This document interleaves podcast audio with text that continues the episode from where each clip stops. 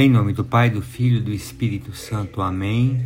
A graça de nosso Senhor Jesus Cristo, o amor do Pai e a comunhão do Espírito Santo estejam convosco. Boa noite, meus irmãos, minhas irmãs. Quero rezar com vocês nessa noite o Evangelho de São Lucas, capítulo 15, dos versículos 1 ao 3. Depois a gente pula para o versículo 11 até o 32. Naquele tempo, os publicanos e pecadores aproximaram-se de Jesus para o escutar. Os fariseus, porém, e os mestres da lei criticavam Jesus. Este homem acolhe os pecadores e faz refeição com eles. Então Jesus contou-lhes esta parábola. Um homem tinha dois filhos. O filho mais novo disse ao pai: Pai, Dá-me a parte da herança que me cabe. E o pai dividiu os bens entre eles. Poucos dias depois, o filho mais novo juntou o que era seu, partiu para um lugar distante e ali esbanjou tudo numa vida desenfreada. Quando tinha gasto tudo que possuía, houve uma grande fome naquela região e ele começou a passar necessidade. Então foi pedir trabalho a um homem do lugar que o mandou para o seu campo cuidar dos porcos.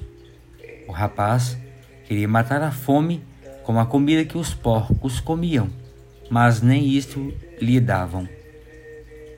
Então caiu em si e disse: Quantos empregados de meu pai têm pão com fartura e eu aqui morrendo de fome? Vou-me embora.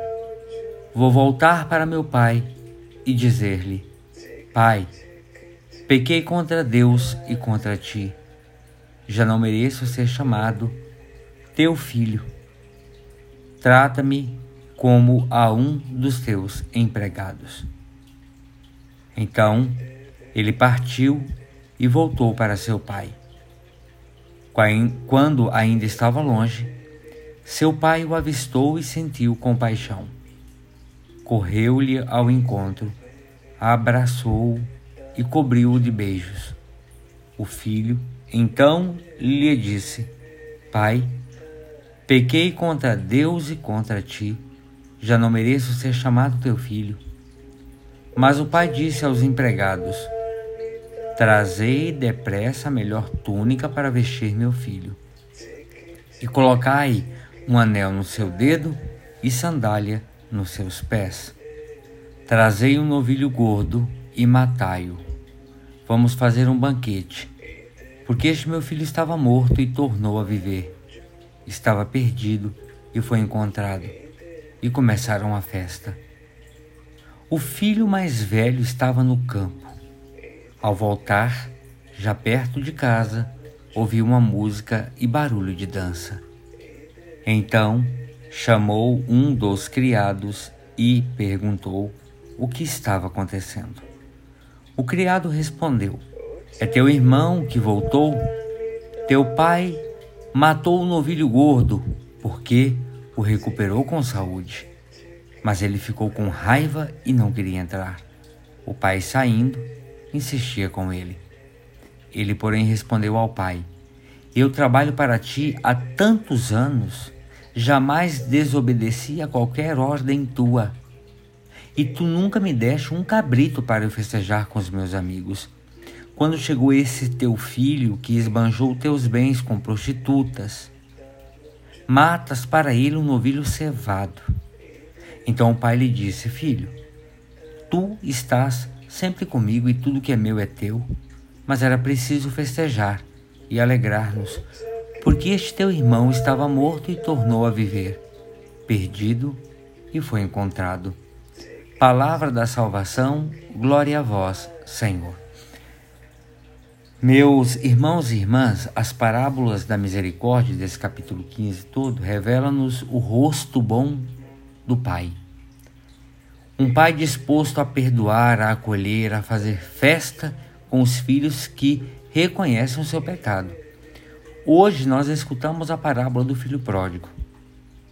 Vejam, este decide organizar a sua vida segundo os seus projetos, rejeitando os do pai. Por isso exige ao pai a sua herança. Esse termo herança equivale à vida ou patrimônio. E vejam que, obtido o que ele pede, ele sai, esbanja tudo o que possuía, quer dizer, a sua riqueza, uma vida desenfreada. Este filho perde os bens, mas perde, sobretudo, a si mesmo. A experiência da miséria falo cair em si e com isso dar-se conta da desgraça a que o levara a sua vida e essa desgraça que o fez cair na lavagem, quer dizer, na comida dos porcos, naquilo que nem sobrava. Vejam que decide então regressar à casa e recomeçar uma vida nova. O pai, conforme o versículo 20, já o esperava, porque nunca tinha deixado seu coração afastar-se daquele filho.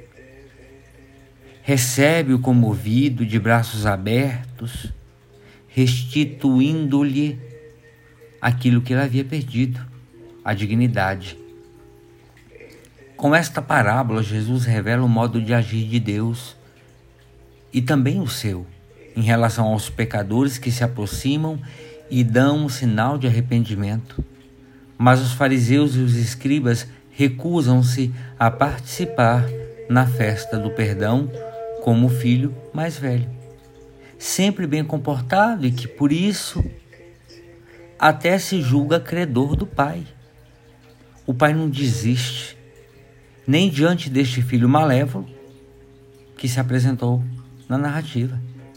Por isso, sai de casa, revelando a todos o amor que sabe esperar, procurar, convidar, porque todos, porque todos ele quer alcançar num abraço e reunir na sua morada.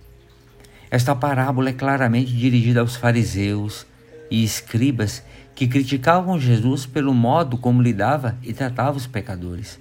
A intenção principal de Jesus a gente encontra no fim da narração, na reação do filho mais velho e nas palavras do pai. São a chave da interpretação da interpretação de toda a parábola. Todos podemos ver-nos num ou noutro filho, no pecador assumido ou no justo presumido o pai sai sempre ao encontro de um e de outro. Quer venha da dispersão, como filho pródigo, quer venha das regiões de uma falsa justiça ou de uma falsa fidelidade, como o filho mais velho.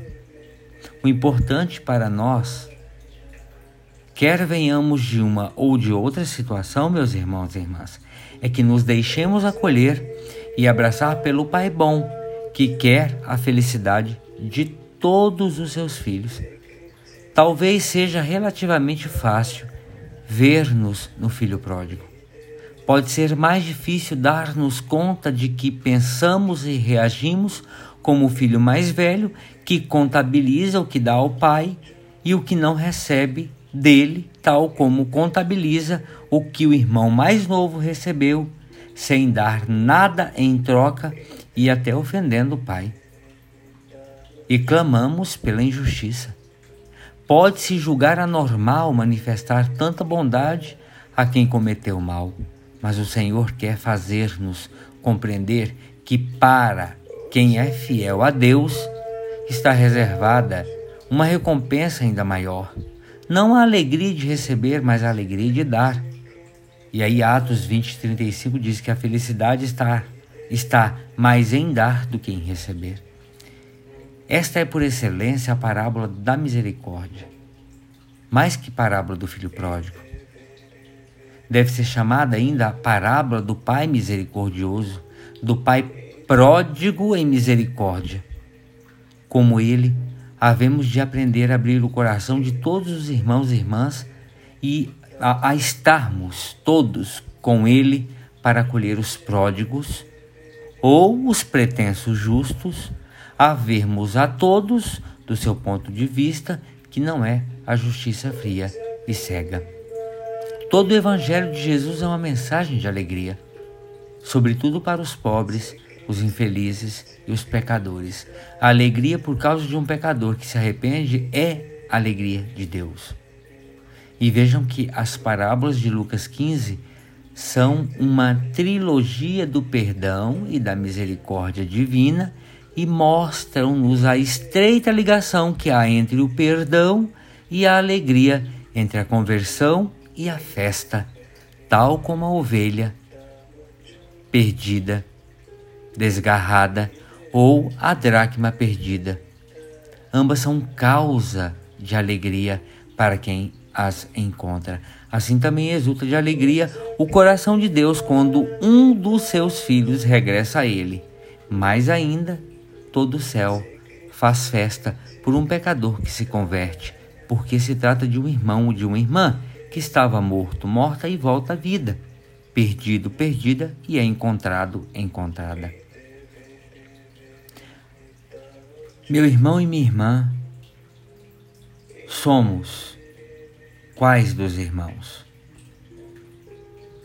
Pai de misericórdia e todo misericordioso, que sempre estás à nossa espera para nos acolher, nos abraçar, nos perdoar, nos restituir a dignidade de filhos e filhas. Acende em nós a saudade de ti, do teu amor Faz-nos voltar à tua intimidade, quer sejamos pródigos dispersos, quer sejamos justos presumidos. Queremos fazer festa contigo e com todos os teus filhos, nossos irmãos e irmãs. Queremos aprender que há maior, há maior alegria em dar do que em receber. Queremos aprender a ser pródigos em misericórdia para com todos os nossos irmãos e irmãs para não termos inveja dos dons que lhes fazes, para sabermos desculpar e perdoar as suas faltas, para sabermos alegrar-nos com eles e contigo. Quando manifestarem algum sinal do arrependimento, alguma vontade de regressarem a casa, que conosco e com eles tu queres partilhar. Amém. Ave Maria, cheia de graça, o Senhor é convosco, bendita sois vós entre as mulheres, e bendito é o fruto do vosso ventre, Jesus. Santa Maria, Mãe de Deus, rogai por nós, pecadores, agora e na hora de nossa morte. Amém. Pela intercessão da bem-aventurada Virgem Maria, do seu boníssimo esposo São José, desça sobre cada um de vós a bênção e a proteção de Deus Todo-Poderoso, Pai, o Filho e o Espírito Santo. Amém. Meus irmãos, minhas irmãs, fiquem todos com Deus. Tenham uma boa noite e encontrem no coração de Deus o descanso para o sofrimento, a dor e a falta de esperança que cada um de nós pode estar carregando. Fiquem com Deus.